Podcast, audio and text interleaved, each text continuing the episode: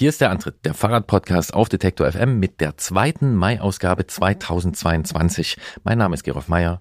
Ich bin Christian Bollert und diesen Podcast gibt es auch zum Hören im Livestream von Detektor FM, immer donnerstags 20 Uhr. Stimmt, das haben wir lange nicht gesagt. Ja, Ja, siehst du? Ich hab's gesagt. gut, dass du das sagst. So, Christian, diesmal bin ich dran. Wie geht's dir?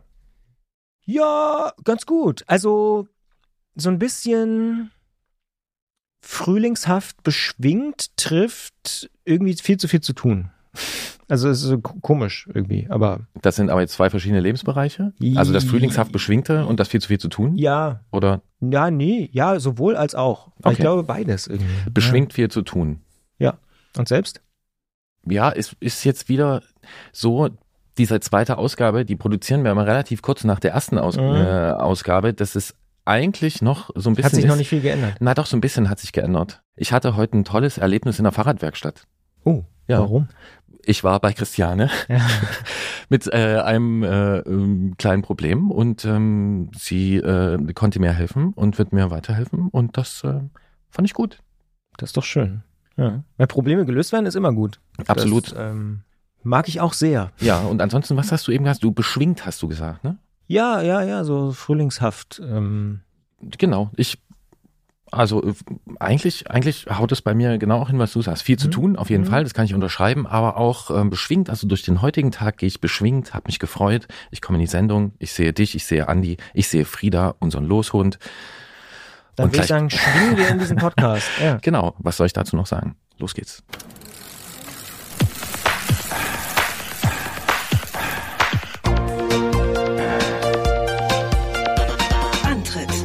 Rund ums Radfahren bei Detektor FM.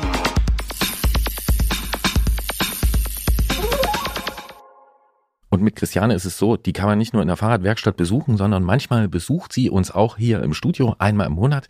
Und es ist wieder soweit.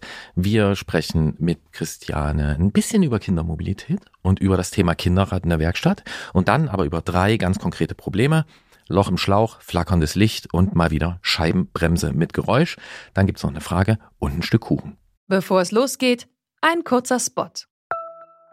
Bald starten ja wieder die Grand Tours mit viel sportlichem Ehrgeiz, medialer Berichterstattung und leider auch mit schlimmen Stürzen. Die Teilnehmenden sind hoffentlich gut abgesichert, denn im schlimmsten Fall müssen sie ihre Karrieren beenden, weil der Sturz es unmöglich macht, weiterhin zu fahren. Aber nicht nur im Sport, auch in jedem anderen Beruf kann eine Berufsunfähigkeitsversicherung sinnvoll sein. Der digitale Versicherungsmanager Clark kann euch helfen, die richtige Versicherung zu finden und schlägt euch passende Versicherungen vor. Und wenn ihr euch die Clark App holt und zwei eurer bestehenden Versicherungen hochladet, dann schenkt euch Clark mit dem Code Antritt34 einen 30 Euro Shopping-Gutschein. Den Link findet ihr in den Show Notes. So wird es sein. Und das Thema Kinder sprechen wir natürlich nicht aus Jux und Dallerei an, sondern wir haben im letzten Podcast drüber geredet und wir werden auch in diesem Podcast nochmal drüber reden, nämlich mit Annika Mehnken. Sie beschäftigt sich nämlich beim VCD mit Mobilitätsbildung und Wer genau zugehört hat, welche Hörerin oder Hörer auch ganz genau zugehört hat, der weiß oder sie vielleicht, dass wir im Herster schon mal drüber gesprochen haben, dass das mittlerweile nicht mehr Verkehrserziehung heißt, sondern mittlerweile Mobilitätsbildung. Was das alles soll, was man da lernen kann und was das mit Elterntaxis vor der Schule zu tun hat, das erfahren wir hier in diesem Podcast. In der vergangenen Ausgabe dieses Podcasts haben wir viel über Fahrradmobilität von und mit Kindern gesprochen. Und das haben wir nicht nur gemacht, weil wir uns in großen Schritten auf den Kindertag am 1. Juni zu bewegen, nein, sondern weil wir auch wissen, wie viel Spaß Fahrradfahren Kindern und natürlich auch Familien insgesamt machen kann und wie schön es für uns selber gewesen ist, als kleine Menschen erste Runden und Routen in unserer Umgebung zu entdecken. Allerdings haben wir bisher vor allem technische Aspekte beleuchtet und nur wenig darüber gesprochen, wie Kinder und Heranwachsende sich dem Thema Radfahren und Mobilität nähern. Das müssen wir schleunigst ändern und sprechen darum mit Annika Mehnken vom Verkehrsclub Deutschland, VCD. Sie beschäftigt sich dort mit Radverkehr und Mobilitätsbildung und wir freuen uns, dass sie nach unserem Gespräch zur vergangenen Bundestagswahl wieder Zeit für uns hat. Hallo, Frau Mehnken. Ja, hallo, ich freue mich auch wieder da zu sein. Vielen Dank. Schön, dann setzen wir am besten da an, wo wir beim letzten Mal aufgehört haben. Ähm, früher hat es mal Verkehrserziehung gegeben, jetzt heißt es Mobilitätsbildung. Was ist da passiert? Ja, da ist sehr viel passiert. Ähm, obwohl die klassische Verkehrserziehung immer noch überall sehr viel bekannter ist. Also da geht es ja vor allen Dingen um die Vermittlung von Verkehrsregeln also, und auch Kompetenzen, damit Unfälle vermieden werden. Ähm, also das äh, kennen wir alle. Ne? Die Kinder sollen Warnwesten tragen, äh, die kennen die Verkehrsschilder, die kennen das richtige Verhalten am Zebrastreifen. Alles total wichtig. Ähm, und dieses Konzept wurde jetzt weiterentwickelt. Also wir nutzen das seit etwa zehn Jahren und sprechen von nachhaltiger Mobilitätsbildung. Und da geht es vor allen Dingen darum, Kinder und Jugendliche zu befähigen, ähm, ja, selbstbestimmt Mobilitätsentscheidungen zu treffen. Das heißt also einfach die komplette Palette zu kennen, äh, was gibt es alles für Verkehrsmittel und was sind die Vor- und Nachteile sogar so für mich. Also es ist gesund, es ist schnell, es ist flexibel, aber auch eben für die, die Umwelt und für andere Mitmenschen.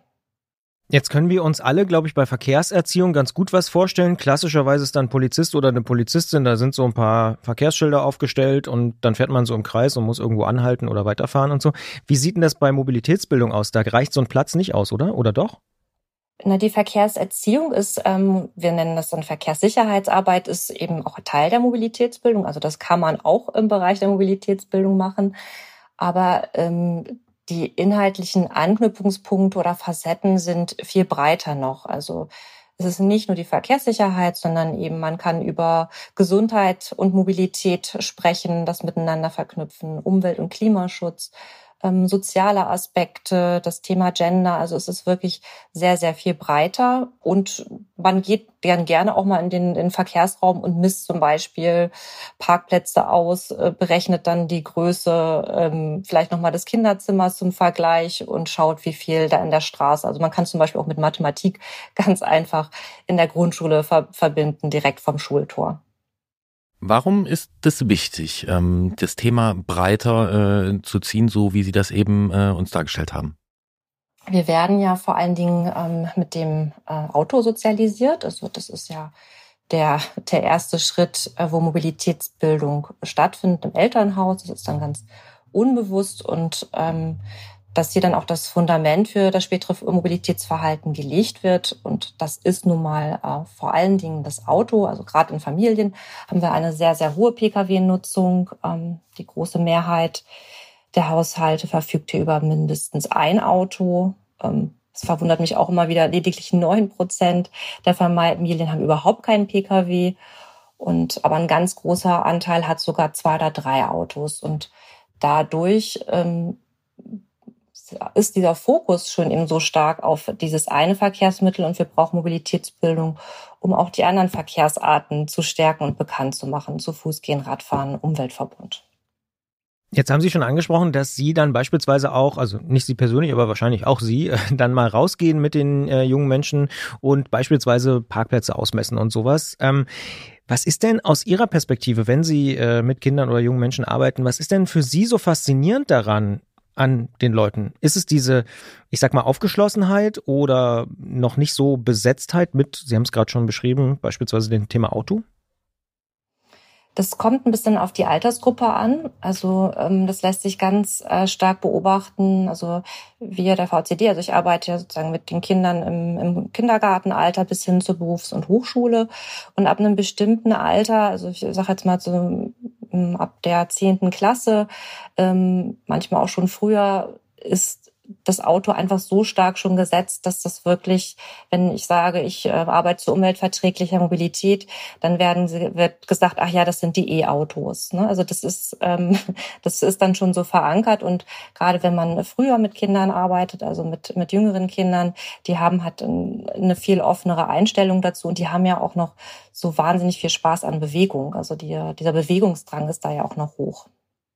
Auf Ihrer Seite, auf Ihrer Webseite finden wir Material zur fahrradfreundlichen Schule. Was ist das Gute daran und wie wird man das? Ja, die fahrradfreundliche Schule ist ein ganz wichtiger Baustein. Das kann natürlich auch der fahrradfreundliche Kindergarten sein. Ähm, und dahinter steht, dass eben zum einen sowohl die Infrastruktur, also es gibt äh, ganz plakativ genug äh, und gute Abstellanlagen für Roller, Laufrad, Fahrrad und auch gute Wege zur Schule. Und im Schulumfeld ist es sicher für den Fuß- und Radverkehr. Als auch äh, bedeutet die fahrradfreundliche Schule, dass hier inhaltlich zu dem Thema gearbeitet wird. Also es werden vielleicht Ausflüge mit dem Fahrrad gemacht. Es gibt im besten Fall eine Fahrradwerkstatt, wo man ja auch das Thema Technik, Physik mit ähm, einbringen kann. Man macht vielleicht ein Fahrradfest, äh, man hat eine Fahrrad AG. Also das ist so ein bisschen das, was diese fahrradfreundliche Einrichtung beschreibt. Können wir, ich sage das jetzt einfach mal so, als Erwachsene auch was lernen von jungen Menschen, von Kindern aus Ihrer Sicht? Irgendwas? Die Begeisterung, ähm, was Neues auszuprobieren. Also dieses ähm, sich unvoreingenommen auf ein, ein neues Verkehrsmittel ähm, einzustellen, ähm, das fällt uns Erwachsenen ja oft schwer. Also wir, das ist äh, ganz natürlich, das ist in allen anderen Bereichen auch so, wenn, äh, wenn man ein Verhalten einge sich eingeprägt hat, ähm, das passiert ja automatisch und gar nicht bewusst, dann ist es ganz schwer, das wieder durch, zu durchbrechen. Das muss man dann auch bewusst durchbrechen. Und das haben Kinder ja noch nicht. Die sind ganz unvoreingenommen und äh, freuen sich total, ähm, ja, draußen zu sein. Wenn man, was kann man ja auch sehr gut draußen machen mit dem Fahrrad oder mit dem Laufradroller, ähm, sich im Verkehrsraum bewegen, ähm, das in der Praxis erleben und ja, vor allem diese Unvoreingenommenheit. Dann würde ich äh, nochmal gerne zurück zur Schule oder zur Bildungseinrichtung oder auch zur Kindertagesstätte oder was da alles gibt. Ähm, ein großes Ärgernis für viele Menschen sind sogenannte Elterntaxis. Also sich staunende Pkw, sich staunende Autos vor Schulen oder Kindergärten, Kindertagesstätten am Morgen und am Nachmittag. Gerne auch in zweiter oder dritter Reihe. Ja, ja, ja oder ja. übereinander, nebeneinander, äh, wie auch immer. Was ist eigentlich konkretes Problem daran und wenn es eins ist, welche Lösung gibt es da, um diesen Stau aufzulösen? Na, der beschriebene Stau, ähm, die beschriebene Hektik ähm, ist natürlich ein Verkehrssicherheitsrisiko. Ähm, das ist ja oft, ähm, also das äh, Elterntaxi wird ja vor allen Dingen ähm, aus zweierlei Gründen äh, genutzt. Also oft ist es eben die Bequemlichkeit, das meine ich gar nicht verwerflich, sondern wenn die Eltern selber mit dem Auto zur Schule fahren, wird das auf dem Weg dahin miterledigt. Aber dann ist man ja meistens eh schon unter äh, Zeitdruck. Das heißt, man wird hektisch und übersieht dann vielleicht auch ein Kind oder bringt andere Kinder eben dadurch in Gefahr.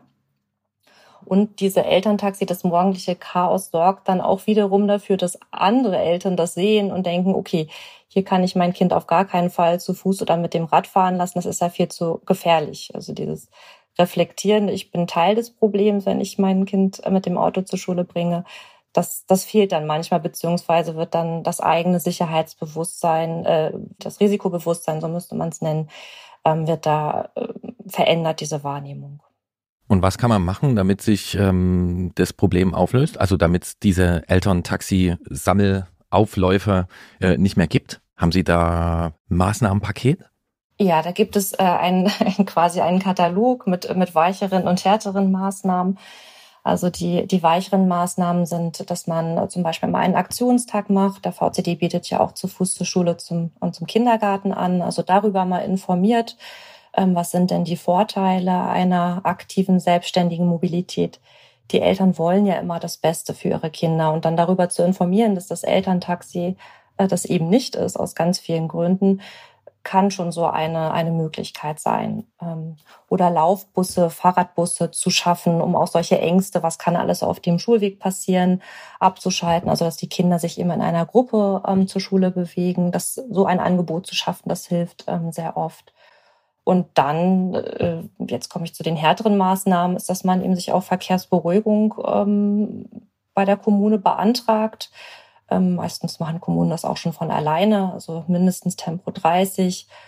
Und dann kann man auch hin bis zu einer ähm, zu, oder dazu gehen, solche Fahrverbote oder ähm, temporären Einfahrverbote äh, auszusprechen, also sogenannte Schulstraßen einzurichten.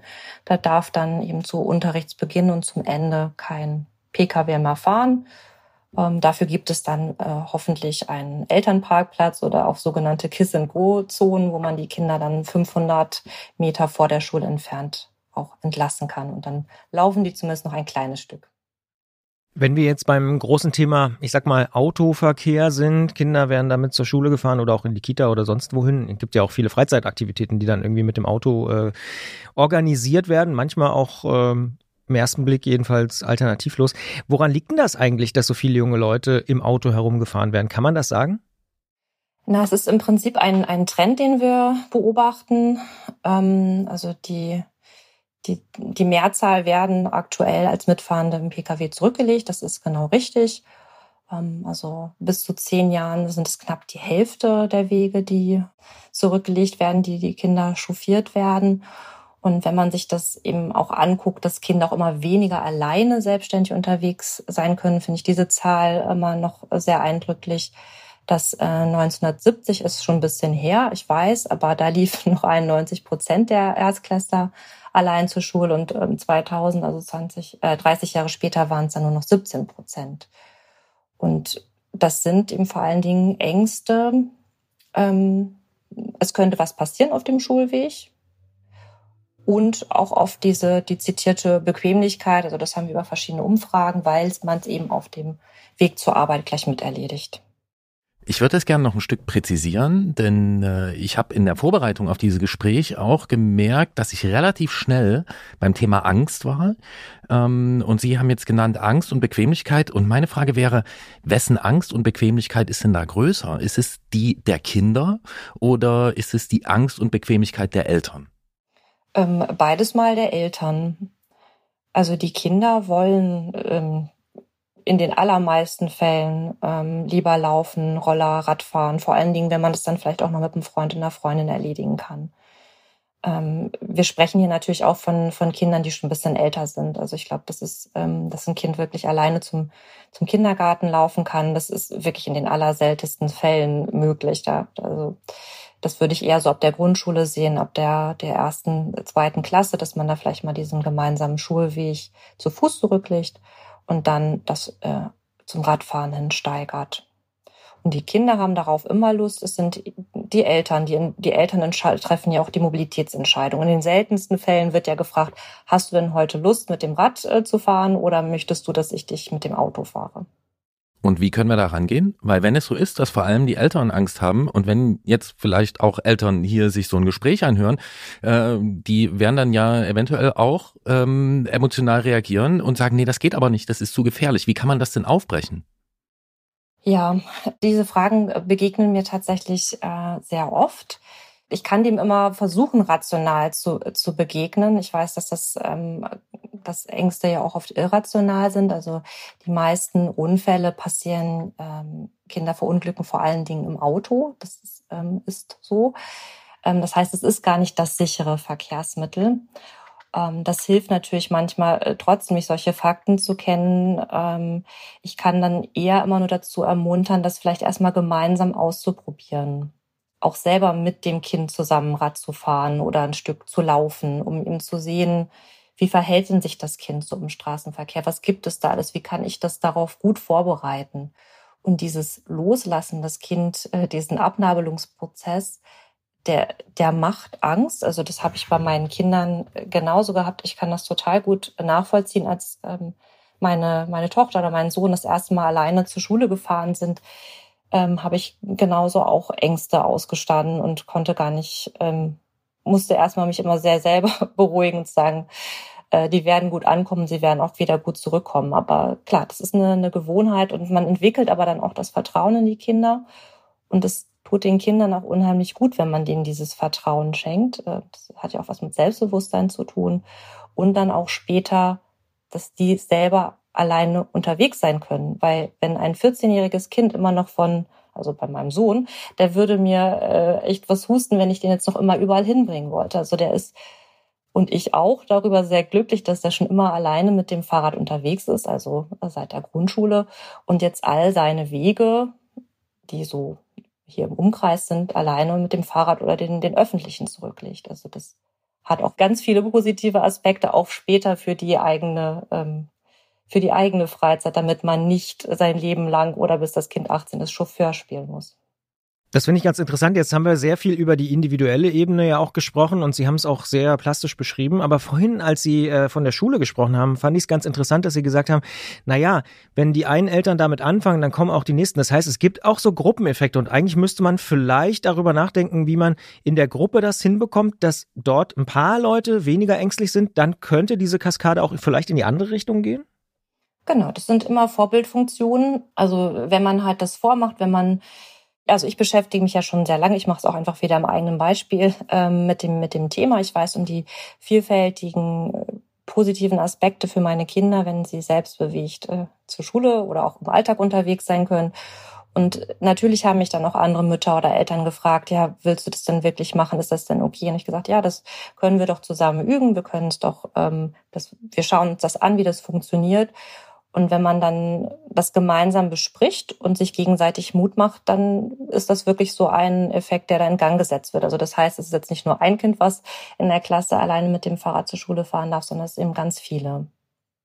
Deswegen vielleicht auch die Elternabende, ähm, das ist also darüber informieren, miteinander sprechen, selbst Vorbild sein, Mut machen, das sind so die Elemente und das ist ja auch die Arbeit des VCDs, dass wir da die verschiedensten Mobilitätsbildungsangebote und Aktionen haben.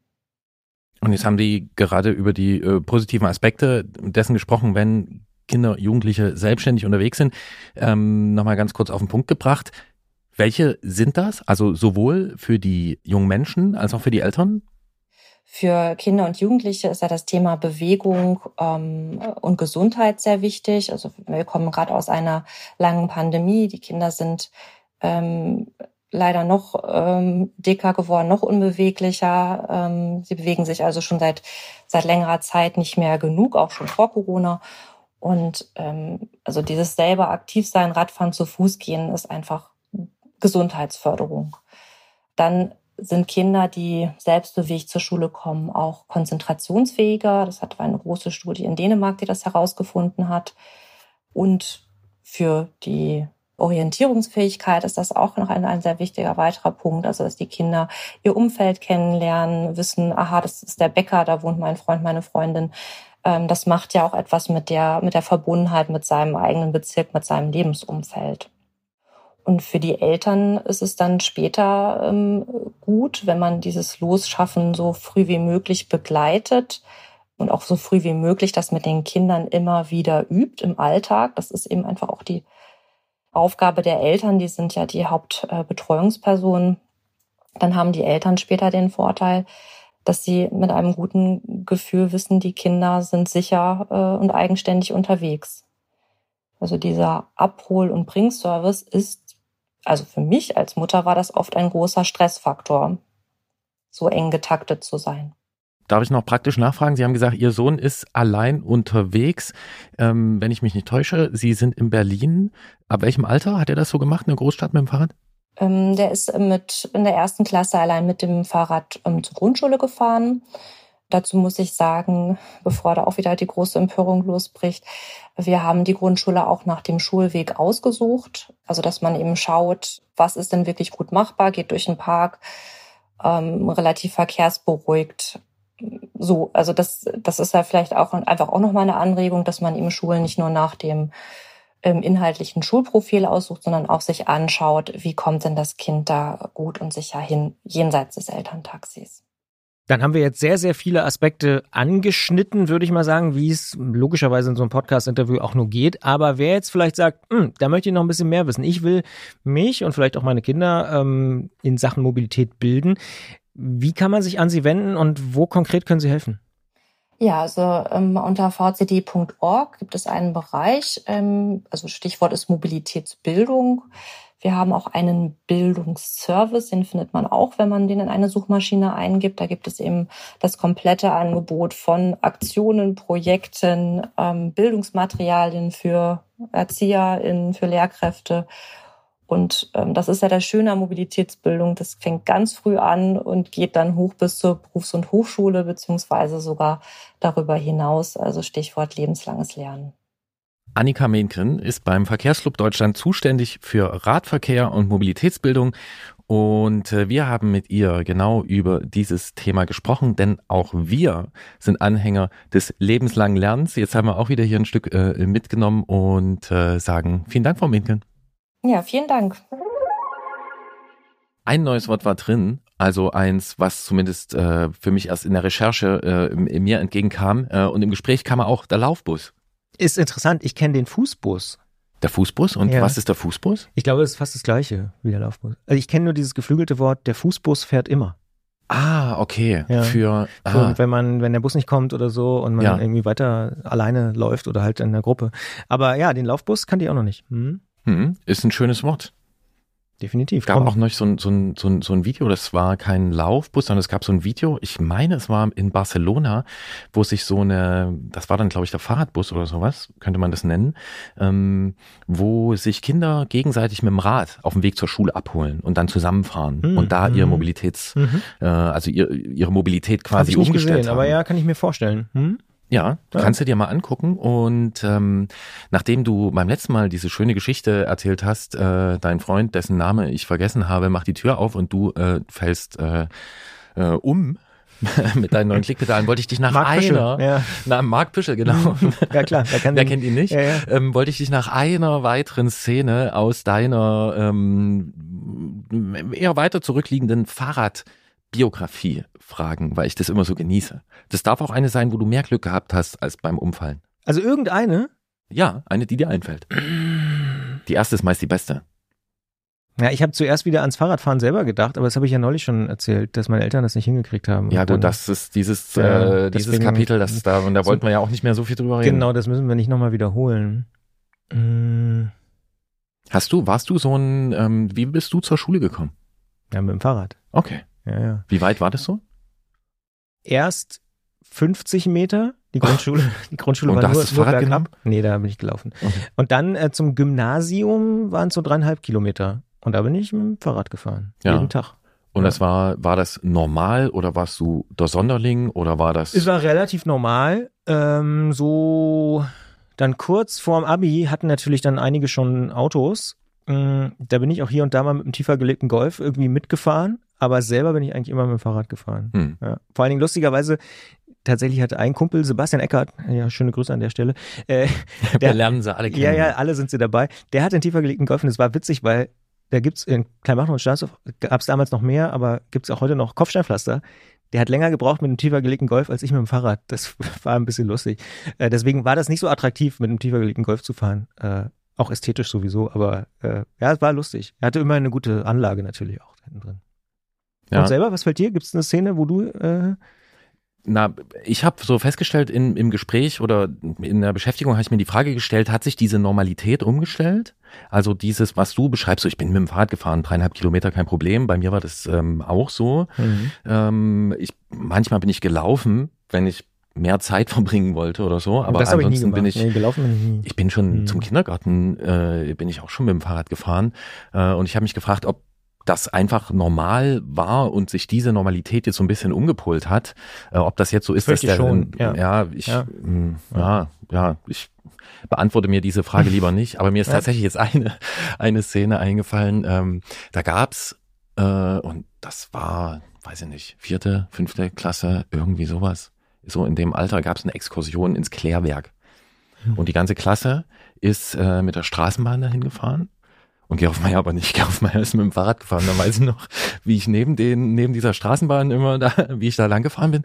Ähm, auch einfach, weil es irgendwie mein normaler Modus war. Und ich gesagt, ja, okay, klar, ja, gut, dann fahre ich da halt hin. Und dann weiß ich noch, wie wir da so, die haben dann immer rausgeguckt und gewunken Mhm. und ich habe zurückgewunken und so. ja. Aber hat auch funktioniert. Also ähm, ging. Und, ja, ich bin äh, auch tatsächlich mit dem Fahrrad nach Potsdam in die Bibliothek gefahren Mhm. und das waren so zehn Kilometer oder so. Also es war schon eine Ja. relative, genau. Das war aber völlig normal, dann mit dem Fahrrad äh, in die Innenstadt von Kleinmachnow oder Stahnsdorf nach Potsdam in die Innenstadt zu fahren, so 10, 15 Kilometer. War auch in Ordnung. Ich hatte auch einen Kumpel Albrecht, der ist bei Tag und Nacht, äh, ja, Albrecht Völler, schöne Grüße an der Stelle. äh, der ist, äh, der kam noch von so einem Dorf, der ist jeden Tag 15 Kilometer in die Schule mit dem Fahrrad gefahren. Und auch im Winter. Aber ja, es war vollkommen normal. Mhm. Ja, ich glaube, also ich mache mir jetzt mal Hoffnung. Vielleicht gilt das für dich ja auch. Ich glaube, das gibt's auch heute noch. So, also Gibt's es hat mir dann noch, ja, vielleicht Äh, nicht Hören so wir ja auch regelmäßig in der Ausfahrt des Monats oder so. absolut. Ja. Selbst im Sächsischen nirgendwo 15 Kilometer nach Heinichen kein Problem. Und man hat ja gehört, was die Kinder wollen. Die wollen die Rehe sehen und die Wildschweine. Und Kinder sind auch ein Thema in unserem Gespräch mit Christiane, logischerweise. Zeit für die Werkstatt. Seit Anfang des laufenden Jahres haben wir hier beim Antritt auf Detektor FM eine neue Rubrik. Diese heißt Mein Fahrrad ist krank und in der geht es unter anderem darum, wie sich äh, mechanische Probleme am Fahrrad beheben lassen. Es geht aber auch noch darum, wie sich mechanische Probleme hier im Studio 3 beheben lassen. Denn komischerweise, immer wenn Christiane zu uns kommt, gibt es hier irgendein mechanisches Problem, das wir dann mit ihrer Hilfe beheben können. Eben haben wir das eine Mikrofon wieder ordentlich eingerichtet. Vielen Dank für deine Hilfe dabei, Christiane, und erstmal Hallo.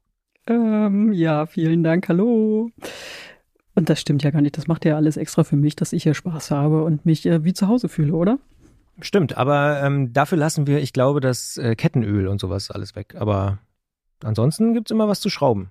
Es gibt immer was zu schrauben und wir befinden uns ja auch in einem Monat, in dem wir das Thema Kinder- und Jugendmobilität äh, hier ein bisschen schwerpunktmäßig behandeln. Und wir haben uns gedacht, bevor wir zu diversen Einsendungen äh, mit Problemen äh, kommen und sich daraufhin ansprechen, wollten wir dich erstmal fragen, was gibt's denn aus Werkstattsicht zum Thema Kinderrad zu sagen?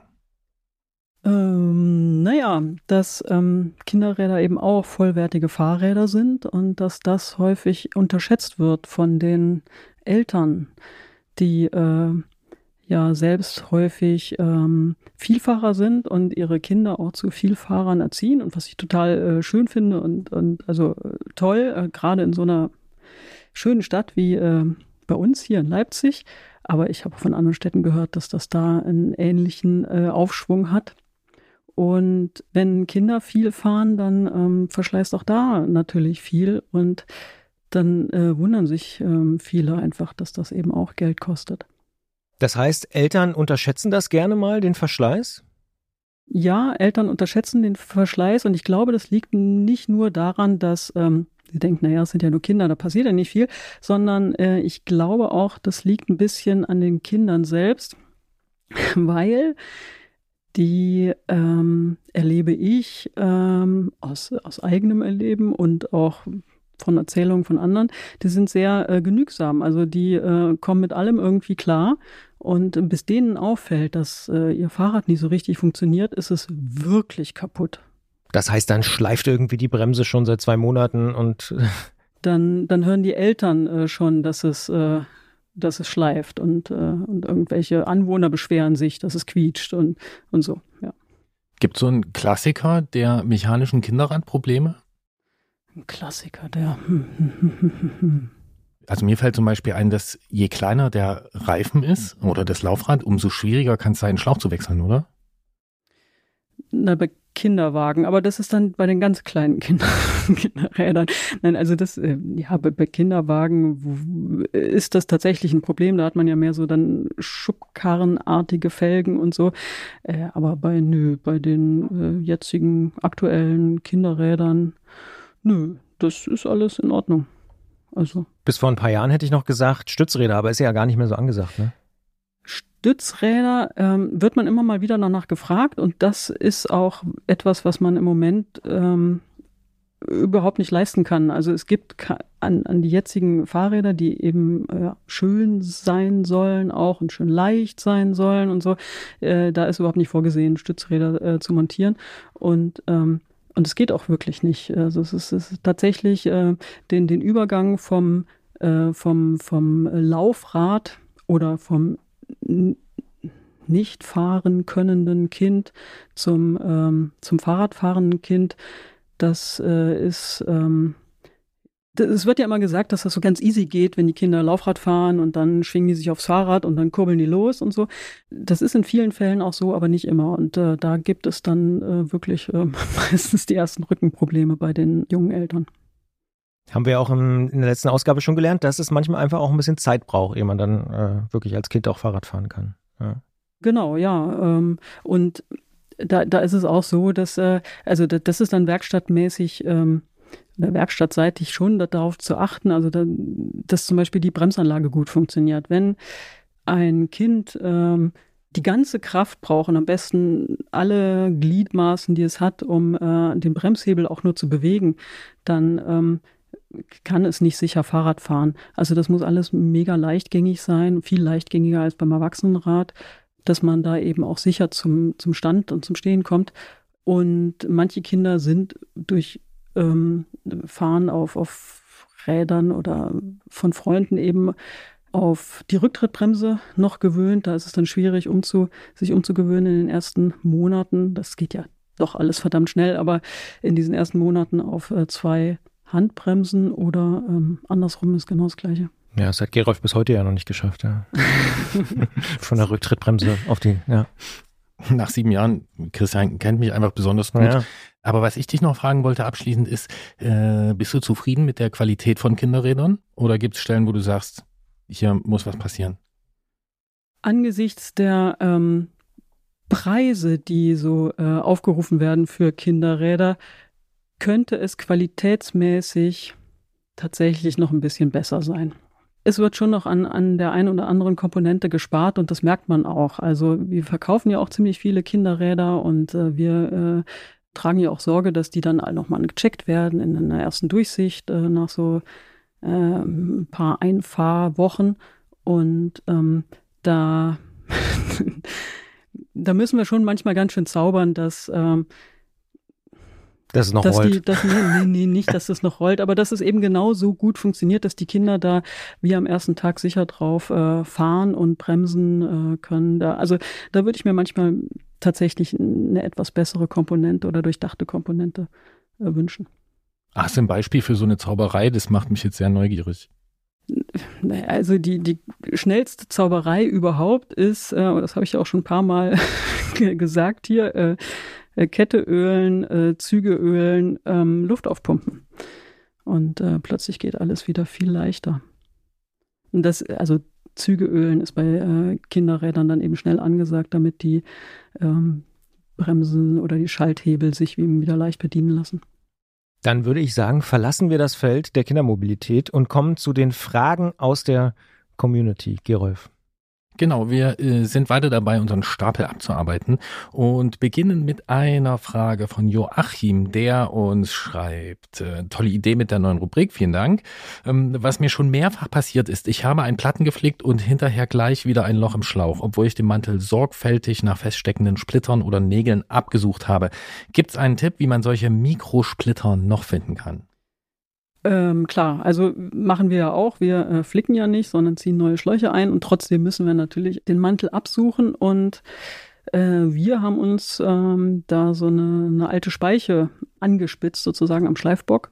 Und damit kann man ziemlich gut ähm, nach ähm, oder diese, diese Splitter, wenn man sie denn gefunden hat, kann man dann ziemlich gut raus Poolen aus dem Mantel. So, äh, wie findet man die? Ähm, einmal natürlich das Durchstreifen des Mantels innen mit, mit den Fingern am besten. Ohne Handschuhe, logischerweise. Ohne Handschuhe ist besser. Mit Handschuhen bleibt man auch irgendwie hängen. Also das. Hm, okay, ja. wäre auch. Hm. Und äh, was ich sehr gerne mache, ist äh, den Mantel außen, also von außen drauf gucken und dann so ähm, zusammenknautschen. Ähm, und zwar wenn man die beiden Flanken in die Hand nimmt und die Oberseite anguckt und die beiden Flanken zusammendrückt, dann äh, spreizt sich die Oberseite so ein bisschen auf und man sieht dann wirklich jeden Riss. Und ähm, wenn man da dann eben mit dieser angespitzten Speiche so drüber fährt äh, und, und da reinstochert, dann merkt man eben gleich, ob man jetzt noch in Gummi stochert oder schon auf äh, Glas oder, oder ein Draht in die Finger kriegt. Und wenn man so eine Speiche nicht anspitzt, also ich habe mir auch sagen lassen, es geht ganz gut mit so spitzen Stopfnadeln. Ich weiß aber jetzt nicht, vielleicht sind das auch keine Stopfnadeln, sondern irgendwelche anderen Nadeln. Also aus dem Nähbereich gibt es irgendwie äh, dicke Nadeln, die ähm, aber die sollten spitz sein. Also es gibt so runde und irgendwas Spitzes muss es sein. Warum muss es spitz sein? Äh, um wirklich in äh, jede kleine Ritze äh, gut reinstochern zu können. Was ich mich noch gefragt habe bei der Frage ist, ob es wirklich am Reifen liegt oder kann es noch andere Ursachen haben, dass er da immer wieder ein Loch im Schlauch hat? Also ich, das, meistens liegt es tatsächlich am Reifen, aber nicht immer an Scherben, die in dem Reifen stecken. Manchmal bringt der Reifen ja auch selbst was mit, nämlich die meisten Reifen sind ja doch noch keine äh, drahtlosen Reifen, sondern eben haben äh, einen, Draht zur Stabilisierung. Und ähm, wenn dieser Draht nach innen äh, durch kommt. Passiert mir zum Beispiel bei meinen Winterreifen äh, alle drei Jahre, obwohl äh, der Winterreifen noch nicht runtergefahren ist, ähm, habe ich dann einen Platten und inzwischen weiß ich, am Anfang habe ich auch ähm, komisch dagestanden und wusste nicht weiter. Was äh, ich da übersehen haben soll, konnte es nicht glauben. Und inzwischen weiß ich, äh, wenn dieser Platten entsteht, dann ähm, neuer Winterreifen, weil eben der Draht nach innen äh, durchkommt. Dann gibt es bei, bei Rennradreifen häufig ein äh, Problem, dass das Loch, was eine Scherbe oder sowas gerissen hat, einfach zu groß ist. Und wenn man da jetzt äh, von innen her ähm, einen hohen Luftdruck auf den äh, Schlauch bringt, dann will der Schlauch ja durch dieses kleine Loch raus und schafft das auch ein bisschen. Und dann haben wir da so einen ganz, ganz, ganz winzig kleinen Luftballon, der unglaublich gedehnt wird und deswegen ähm, da dann der Schlauch kaputt geht, also der Schlauch platzt, aber das merkt man natürlich dann so nicht. So entsteht natürlich auch ein Platten wieder ziemlich schnell. Also gerade bei Hochdruckmänteln äh, und Schlauchsystemen darauf achten, dass die Löcher nicht äh, zu groß sind. Und ähm, sobald man dann Kabelbinder, den kleinsten Kabelbinder durchstecken kann, ähm, muss man den Mantel austauschen. Haben wir wieder was gelernt, würde ich sagen. Und wir kommen zur nächsten Frage und zwar von Björn. Er schreibt erstmal, hallo Christiane, hallo Gerolf, hallo Christian. Sein Fahrrad ist nämlich auch ein bisschen krank. Er hat ein Problem mit seiner Lichtanlage und zwar hat er einen Shimano Nabendynamo für Rollenbremse und einen Busch und Müller LED Scheinwerfer. Und der Scheinwerfer, der kommt nur sehr, sehr schwer in Schwung, schreibt er. Also er ist auf den ersten Metern sehr dunkel und flackert permanent. Je schneller er dann fährt, desto weniger flackert es. Aber ganz weg bekommt er es irgendwie nicht. Und es wirkt aus seiner Sicht so, als ob es hochfrequenter wird, nur also je schneller er fährt. Und fürs Rücklicht kann er es natürlich nicht beurteilen, weil er sagt, er guckt ja immer nach vorne, soll er mal beim Fahrrad fahren? Ist ja auch ganz richtig so. Das leuchtet jedenfalls, das hat er beobachtet. Woran liegt's? Also es klingt sehr nach einem Wackelkontakt.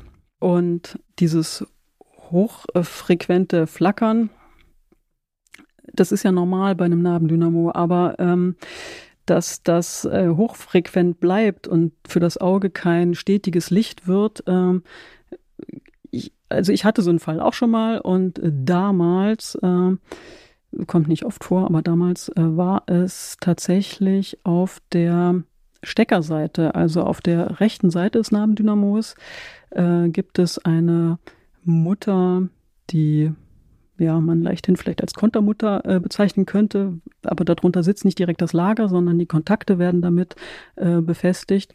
Und die war einfach nur locker. Und ähm, die so angedreht, ohne da alles zu vermurksen, äh, hat in dem einen Fall äh, Wunder gewirkt. Also ich glaube, das ist einfach nur ein Wackelkontakt im Drehbereich des Laufrades und einfach auf der rechten Seite mal, da wo man Nabendynamos normalerweise nicht kontert, nach der ähm, Befestigungsschraube für die Kontaktbleche gucken. Ist ein 17er Gabelschlüssel, glaube ich, den man braucht dafür. Klar, ja. Christian nickt äh, ganz überzeugt. Klar, ja, das ist mal, klar, 17er Gabelschlüssel. Ja. Man muss halt aufpassen, dass man sich nicht vermurkst, Gerolf, ne? Wenn du es festziehst. Machst du dann bitte bei mir? Ja. Genau, ja, aber ich hoffe, dass äh, Björn damit umgehen kann. Also wenigstens eher besser als ich. Glaube ich. Dass schon. er mit dem 17er Gabelschlüssel ja. dahin Ich denke auch, dass er das gut kann. Prima. Dann sollte sich doch hoffentlich dieses Problem auch lösen. Und äh, wir haben noch eins. Und zwar Thomas hat sich gemeldet. Und er hat eine Frage zu seinem Fahrrad. Das ist ein BMC von 2020. Das Rad hat eine Carbongabel und eine Scheibenbremse, eine Shimano MT500 mit RT54 Scheibe, 160 Millimeter Durchmesser. Seit ziemlich von Anfang an rubbelt die Scheibenbremse vorn beim Bremsen, wenn man kräftiger bremst. Dieses Rubbeln oder Zittern tritt auf, wenn man aus höherer Geschwindigkeit bremst und lässt dann nach bzw. endet, wenn man langsamer geworden ist. Thomas hat den Eindruck, dass die Bremsscheibe fest montiert ist und der Bremssattel ebenso. Und er fragt, muss ich mir da Sorgen machen, dass die Bremse plötzlich versagen könnte? Vielleicht hat Christiane ja eine Idee. Ich glaube, sie hat eine Idee. Ja, Christian hat schon mal also keine. Das ist, ja. das ist eine Frage, wo ich gar nicht so eine gute Idee habe. Also erstmal kann ich äh, die Sorgen zerstreuen, glaube ich. Nein, Sorgen braucht man sich da keine machen. Und auch diesen Fall hatten wir schon öfter mit Shimano Scheibenbremsen und einer kleinen Scheibe, also so einer 160er. Ich kann nicht sagen, wodurch dieses Ruppeln dann äh, jeweils zustande gekommen ist. Äh, natürlich gibt es da Vermutungen, aber bevor ich das jetzt hier ähm, kundtue und mich äh, total blamiere, weil es am Ende nicht stimmt, lasse ich das lieber. Wir haben es jedes Mal, so viel kann ich dir auf jeden Fall dazu sagen, jedes Mal wegbekommen, indem wir die Scheibe getauscht haben. Und äh, ja, es gibt zwei Möglichkeiten. Entweder in einen Fahrradladen gehen und äh, die haben noch eine bessere Idee und können das auch erklären vielleicht. Oder, oder einfach tauschen. Oder einfach tauschen und, und ausprobieren. Natürlich kann man auch andere Bremsbeläge ausprobieren. Ähm, auch für Shimano kann man ja ähm, äh, Bremsbeläge verwenden, die nicht von Shimano kommen. Ähm, hilft eventuell auch. Bei uns hat es nie geholfen. Also alleine die Bremsbeläge zu tauschen.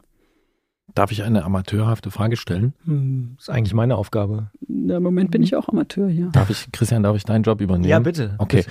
Ich hatte sowas auch schon mal mhm. und ich meine mich zu erinnern, obwohl ich bin, jetzt bin ich sogar ein bisschen durcheinander, ich weiß es nicht genau, aber ich habe mich eben gefragt, ob ähm, es vielleicht daran liegen könnte, dass ähm, sollte ein Schnellspanner da vorliegen, ähm, dass quasi der Schnellspanner nicht äh, stark genug angezogen ist, dass also äh, dann, also er schreibt ja es tritt auf bei höheren Geschwindigkeiten, wenn er aus höherer Geschwindigkeit bremst, also wenn die Bremskraft groß ist, sich das dort so weit verwindet, dass dann, nee, oh, ich bin auf dem Holzweg, glaube ich, oder? Na, natürlich führen nicht ähm, sicher befestigte Schnellspannhebel zu allerlei äh, Problemen. Ähm, in dem Fall, also das kommt mir eben so ähm, bekannt vor, dieses äh, Rubbelproblem bei der Shimano-Schreibenbremse. Jetzt sage ich es vielleicht doch. Ich irgendwie glaube ich, das liegt an der Anordnung der, ähm, der Belüftungslöcher. Also ich, äh, vielleicht meldet sich ja mal jemand von Shimano zu Wort dazu. Ähm, ich Hören ja einige mir, zu. Ja. es ist, ist, mir auf jeden Fall schon wirklich häufiger untergekommen, äh, ohne dass ich jetzt genau, und eigentlich ist das mein, mein Ziel, ich möchte schon genau dahin an, also den, den wunden Punkt finden und, und das auch erklären können. In dem Fall stocher ich da äh, schon ein bisschen im Trüben. Wir hatten es wirklich schon mehrmals in der Werkstatt und wir hatten wirklich äh, mit anderen Scheiben dann das Problem gelöst und und die waren anders belüftet? Äh, das waren andere Scheiben, ja, genau. Die sahen anders aus. Hm. Ähm, und Ach so, natürlich gibt es noch viele äh, andere Gründe, ne, warum eine Scheibe dann, ähm, äh, wenn eine, eine, Scheibe verschleißt, dann ähm, ist die natürlich auch nicht mehr so schön eben äh, und, und das, das, kann natürlich alles sein, aber hier, das war ja mehr oder weniger von Anfang an. Also das würde ich jetzt in dem Fall ausschließen. Genau. Ja, ich glaube, das war auch eine, also das war eine, eine Quatschfrage meinerseits. Das ist bei mir in einem anderen Zusammenhang aufgetreten. Ähm, du, dafür ist ja dieser Podcast auch so ein Stück weit da, weißt du, dass wir einfach mal offen über alle Gedanken, die man zum Thema Fahrrad hat, reden kann. Ja. Ist auf jeden Fall erstaunlich, was die Unebenheiten auf Bremsflanken äh, für komische ähm, Effekte. Effekte, danke. ähm, an der, an der Handfläche, am Bremshebel und so weiter ähm, äh, mit sich bringen. Und ähm, ich tippe eben auf Unebenheit. Ich tippe deswegen auf Unebenheit wegen dieser Belüftungslöcher und man kennt das ja auch, äh, und das ist wirklich nervig, das, das verstehe ich auf jeden Fall, ähm, dass man da äh, das, das nicht mehr haben möchte. Äh, und man, man kennt das ja auch von früher, äh, von den ähm, Felgenbremsen, äh, wenn äh, die an einer Stelle, die Felge an einer Stelle so ein bisschen bauchig war, dann ähm, dann hat sich das Bremsen auch ganz komisch angefühlt. So. naja, eben so, dass es äh, pro Umdrehung halt genau einmal bremst und man wusste nicht genau warum, weil äh, man hatte keine Acht in dem Sinne, genau. Ja, ist mir auch mal aufgefallen, das ist schon lange her und dann habe ich gemerkt, dass ich meine Felge runtergebremst habe. Da ist sie nämlich gerade aufgegangen an der Stelle. Das, das so, so geht es natürlich auch. auch. auch. Ja, genau habe ich äh, viel gebremst, war ich viel mit angezogener Handbremse unterwegs, sozusagen. Genau, so. und das sind alles äh, wichtige Dinge. Und natürlich, genau so kann man natürlich auch Scheiben runterbremsen und dann äh, verwinden die sich und verbiegen natürlich auch viel schneller. Und äh, ich habe selbst auch schon ähm, eine durchgebremste Felge erlebt. Äh, ich möchte niemals eine durchgebremste Scheibe erleben. Und äh, das, das kann natürlich alles sein, nur hier in dem Fall. Mhm. Hm, von Anfang an. Mhm. Ja, da haben wir doch auch hier eine Antwort äh, für Thomas, äh, wie er sich um sein Fahrrad kümmern kann und es selbst wieder heile machen kann. Ganz durch dumme den Zwischenfrage habe ich doch noch. Darf man da selber, nee, das ist natürlich eine total doofe Idee, ne? Mit den Belüftungslöchern selber irgendwas machen? Nee, auf keinen Fall an die Scheibe ran, ne? Äh, nee, mit der Scheibe habe ich nie irgendwas gemacht. Ja. Also, ähm, nee, boah, das wäre ja natürlich auch noch was. Aber ich meine, wer sich so eine Scheibe anguckt, wie viele Löcher da drin sind, wenn ich die jetzt alle bearbeiten wollte, ich wüsste ja nicht mal wie, äh, uha, äh, das lohnt sich nicht. Also das, nee. Nee. Gut, abgewählt. Ja. Christian Bollert, äh, direkte mal unterwegs äh, zurück in die 90er, als man alle möglichen äh, Komponenten per Bohrmaschine selbst erleichtert und durchbohrt hat. Ähm, ist da auch mal eine Idee. Entschuldige bitte. Man wird ja wohl Ähm, noch fragen dürfen. Natürlich, du darfst ja alles fragen, Christian. Aber wenn man hier alles fragen darf, dann heißt das, dass auch Christiane hier nämlich Fragen stellen darf. Und sie hat nämlich eine mitgebracht. Ja, ich habe ähm, zwei total rissige Hände. Und das ist im Winter schlimmer als im Sommer, aber jetzt ist Sommer und die sind immer noch rissig. Und ähm, und falls irgendwer da draußen eine Idee hat, wie man da jetzt, hier fangt bitte nicht an mit Cortisonsalben oder sowas, äh, wer, wer, wer da äh, eine Idee hat, ich bin schon umgestiegen von Handwaschpaste, also von irgendeiner Handwaschpaste auf Bio-Handwaschpaste und von Bio-Handwaschpaste auf Bio-Spülmittel und, ähm, und wir cremen natürlich alle immer äh, ganz artig unsere Hände ein mit von äh, Vaseline über Nivea und äh, hast du nicht gehört? BB gibt's ja alles, ja. Gibt die ganz verschiedene Marken für Ja, Handcreme. und so Norweger Creme für ganz Ja, kalte Tage ja, und so. ja, ja. Und ähm, wir sind also wirklich wie die Irren am, am äh, Cremen und Tun und zu Hause kriegen wir dann immer Ärger, weil, äh, weil sich das immer noch wie Schmirgelpapier anfühlt und ähm, auch so aussieht ganz schnell, weil die ähm, so, so, so, so So rau, einfach. naja, die, das ist die Rauheit äh, fühlt man und die ähm, äh, schwarzen Ölreste ähm, zwischen der Rauheit sieht man. Kannst ja nicht mit, mit Soja, man kannst ja nicht essen gehen abends. Das heißt, das äh, Werkstattteam des Bike Department Ost erkennt man geschlossen an den rissigen Handflächen.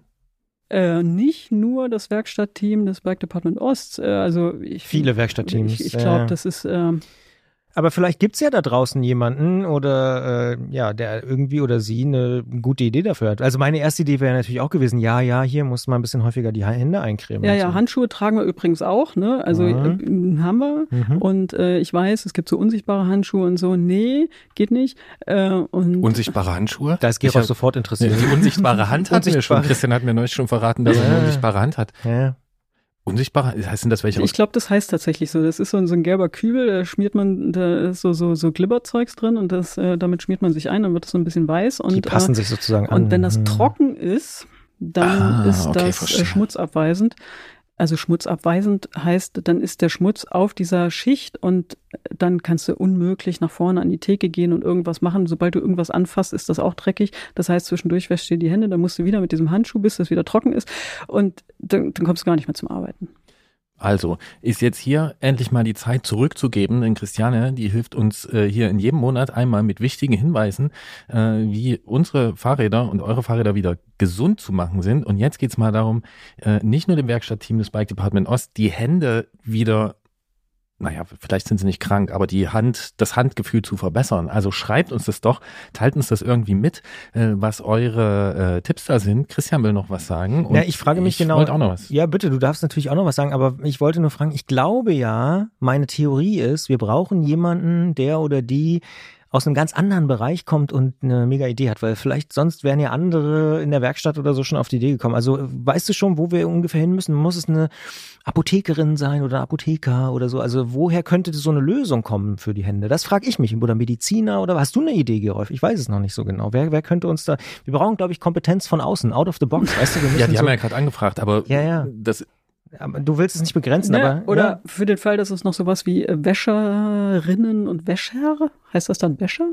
Naja, gibt. Ach so, die- in so Großwäschereien ja, oder, oder sowas. so, sowas. Ja, zum Beispiel. Wie machen ja, die das denn in so Großküchen und die Mhm. die ganze Zeit so mit, äh, oder wenn es das Gerberhandwerk noch irgendwo gibt, dann. Ja gut, das ist glaube ich auch- mittlerweile nicht mehr so, aber noch ja, ja. Für den Ja. Fall, man- ja, ja. so, ja. Ähm, das also von äh, aus medizinischer Richtung habe ich ähm, viel gehört und, und, und alles, was ich gehört habe, ausprobiert und äh, und nee, Cortison probiere ich nicht aus. lassen wir uns einfach überraschen. Ich glaube, das ist zu viel verlangt, wenn wir wüssten, aus welcher Richtung jetzt auch noch die Antwort kommen sollte. Ich wollte ja nur ein bisschen nachdenken, weißt du? Ja, okay. Also mir, ich hatte sofort die Assoziation Flugzeugmechaniker, aber frag mich nicht warum. Ja, ist auch ähm, spannend, ja. Die ja. Geräte sind größer, ja, die Werkzeuge sind wahrscheinlich auch ein bisschen größer. Keine Ahnung, ob die Belastung der Hände größer ist und deswegen auch Oder auch die Auto, Schutzmaßnahmen, die, die getroffen Autoindustrie vielleicht. Die Hände sogar. werden auch größer sein, natürlich. Ja. Was ist denn mit der Autoindustrie, auch wenn man es jetzt vielleicht, oder hier Eisenbahner oder sowas? Die haben, glaube ich, auch viel. Ich kenne jemanden, der seine Ausbildung im Reichsbahn-Ausbesserungswerk irgendwas ähm, mhm. äh, gemacht hat und der hasst seitdem den Geruch von Waschpaste. Hm. Aber ich glaube, wir sollten hier einfach auf die Antwort warten, weil wir werden sie nicht finden. Nein. Ähm, ich wollte Christiane trotzdem noch was anderes fragen. Wie ist die Stimmung gerade im Laden? Draußen ist richtig warm jetzt, so die ersten richtig, wirklich warmen Sonnentage. Ähm, Frühsommer ist es äh, aushaltbar? Also nicht von der Temperatur her, sondern von der, von der Taktung? Äh, na, wir fühlen uns ganz schön überlaufen. Und, und äh, nicht nur wir, auch alle anderen. Also, ähm, und wenn, ich weiß, es hören ja irgendwie nur äh, sozialisierte, nette, interessierte gut Menschen aussehende. zu, gut aussehende Menschen ja. zu. Ja.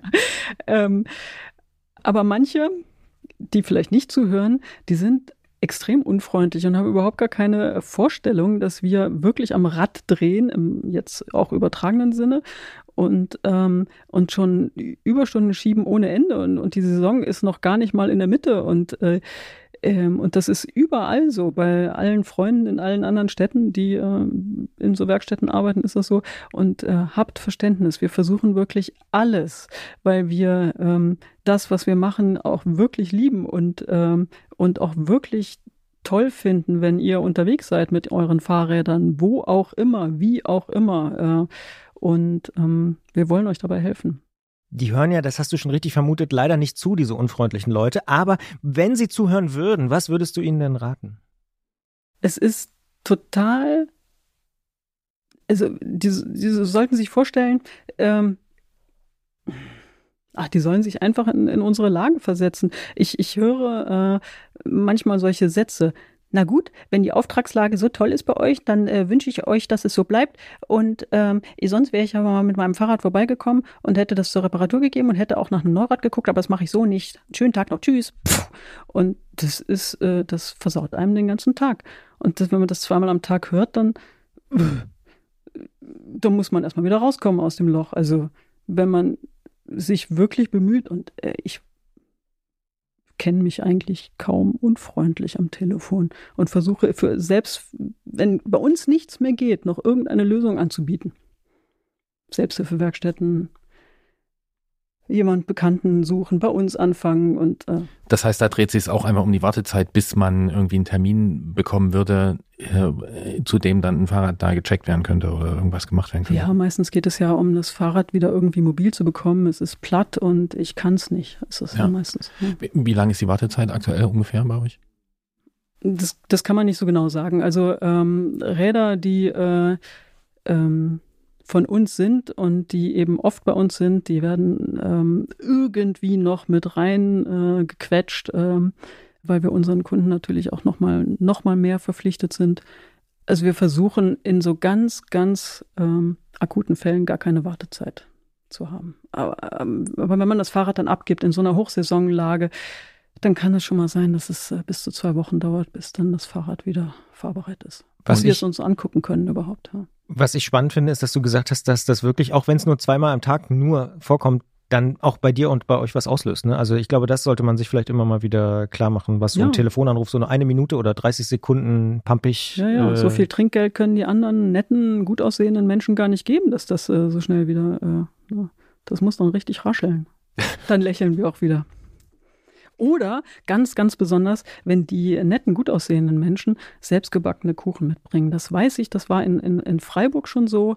Und wir haben ja sogar schon mal einen äh, Bestechungskuchen bekommen. Da stand Bestechungskuchen drauf. Und es hat wirklich gut funktioniert, muss ich sagen. Also ich glaube, der ist auch zufrieden gewesen am Ende.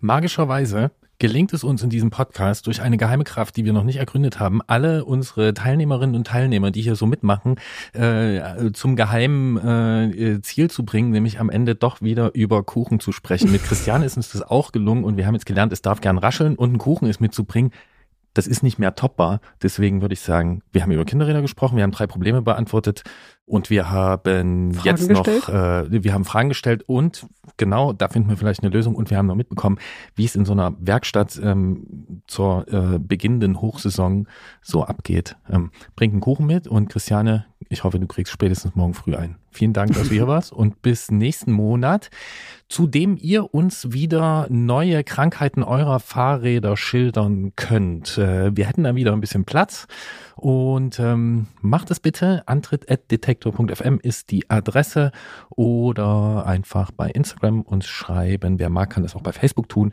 Und dann werden wir sehen, ob wir beziehungsweise Christiane da auch weiterhelfen kann. Tschüss, vielen Dank. Tschüss. Und vielleicht ist es ja die Kraft, die stets das Böse will und stets das Gute schafft, die zu diesem Kuchen führt. Jetzt hat Christian wieder Shakespeare zitiert, oder wer war das? Und da war es das Stück Kuchen und ganz am Anfang habe ich gesagt, ich war tatsächlich heute am Tag dieser Aufzeichnung äh, auch bei Christiane. Ich habe es rascheln lassen. Ich hatte einen Kuchen nicht dabei. Sehr gut. Ähm, eventuell war es ja so ein bisschen unangenehm, dass sie das mit dem Rascheln gesagt hat, weil sie wollte da keine Ansprüche erheben. Aber ne, klar, wenn man dann also Ansprüche hat sie ja gar nicht erhoben, würde ich sagen. Also ja, und ich war vorhin auch irgendwie eine Viertelstunde drin. Hier kann man das schnell machen und das kann man schnell machen. Und ey, da, ich glaube, da gab's ist vielleicht auch so was, was sich vielleicht ändert, aber dann in eine, in eine positive Richtung. Ich glaube, es gab lange so eine Selbstverständlichkeit. Das ist ein Fahrradladen, da kann ich jetzt mal rein und das sind doch hier nur zwei Griffe oder habt ihr mal das Werkzeug? Kann ich mir mal das Werkzeug ausleihen? Ich will mal hier draußen das und das machen. So.